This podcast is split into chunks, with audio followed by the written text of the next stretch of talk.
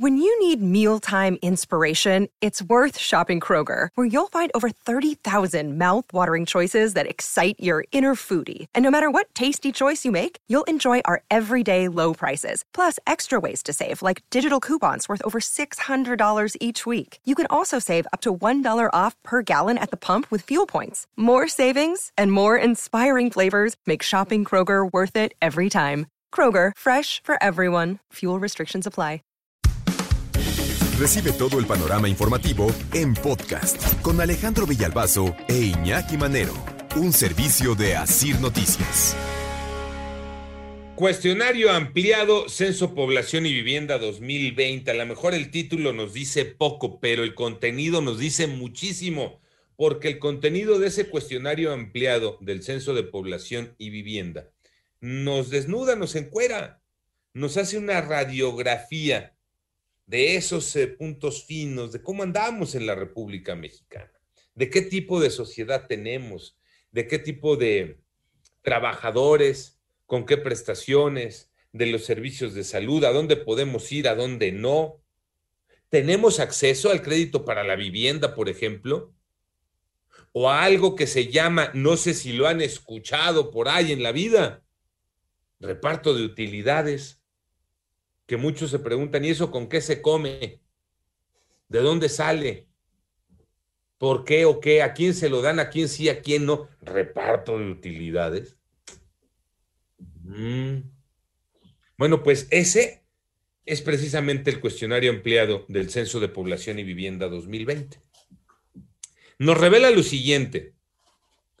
34.9% de la población trabajadora y empezamos a contar a chamacos de 12 años en adelante, 34.9% de la población trabajadora no tiene prestaciones, no recibe un aguinaldo, no tiene vacaciones con goce de sueldo, no tiene acceso a un servicio médico, no está aportando a la FORE, no tiene un crédito para la vivienda, no sabe lo que significa reparto de utilidades.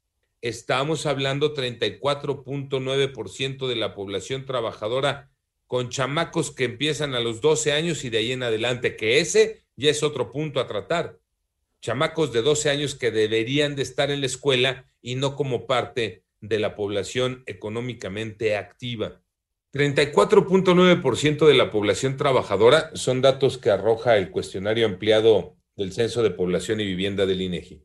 34.9% de la población trabajadora hablamos de trabajadores de 12 años en adelante que tienen un trabajo remunerado, pero no tienen prestaciones laborales.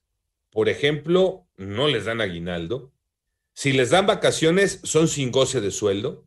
No tienen servicio médico no tienen, por lo tanto, una cuenta de Afore, acceso para un crédito a la vivienda, mucho menos, y el reparto de utilidades es un mito para ellos.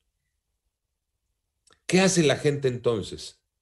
¿Qué hace la gente entonces? Por ejemplo, ¿qué hace este grupo amplio de trabajadores remunerado pero sin prestaciones laborales? ¿Qué hace cuando se enferma? Porque es un drama, es una tragedia. ¿Qué hago cuando me enfermo si no puedo ir al seguro social? ¿Qué hago cuando me enfermo si no tengo esa prestación eh, de un servicio médico? La gran mayoría va a los consultorios de las farmacias, se han convertido en esa opción para las personas que no tienen seguridad social, los consultorios de las farmacias o el señor de la farmacia, que ya conocemos de toda la vida, pues la farmacia de la esquina ahí en la casa. Oiga, fíjese que me duele la panza, tómese esto, tómese aquello, tómese el otro, y son ellos los que recetan. Pero hay una, hay un segmento de la población, el 2% casi, 1.9. Hablamos trabajadores que no tienen prestaciones laborales, pero sí un trabajo remunerado. El 2% de ellos cuando tiene problemas de salud no se atiende, no va al doctor. ¿Por qué? Porque no tiene acceso o porque no tiene dinero. Otro dato que nos encuera con esta realidad se llama carencia en cuanto a lo que uno puede tener a la mano para comer. Carencia de alimentación. En el 8.9% de las viviendas con carencias sintieron hambre y ahí se quedaron porque no había que comer. En el 9.9% de las viviendas con carencias, que son viviendas donde viven estos trabajadores que tienen un empleo remunerado pero no tienen prestaciones, en el 9.9% han dejado de desayunar, de comer o de cenar. Porque no hay para el desayuno, no hay para la comida o no hay para la cena. Se quedaron sin comida. Y esa es una realidad que se vive en este país. Sí, son datos del cuestionario ampliado del Censo de Población y Vivienda, pero también son comentarios, son pláticas. Es lo que vive la gente en el día a día. Algo se tiene que hacer. ¿Para qué? Para que en el mundo ideal no haya un solo hogar donde la gente se quede sin comer porque no tenga que comer.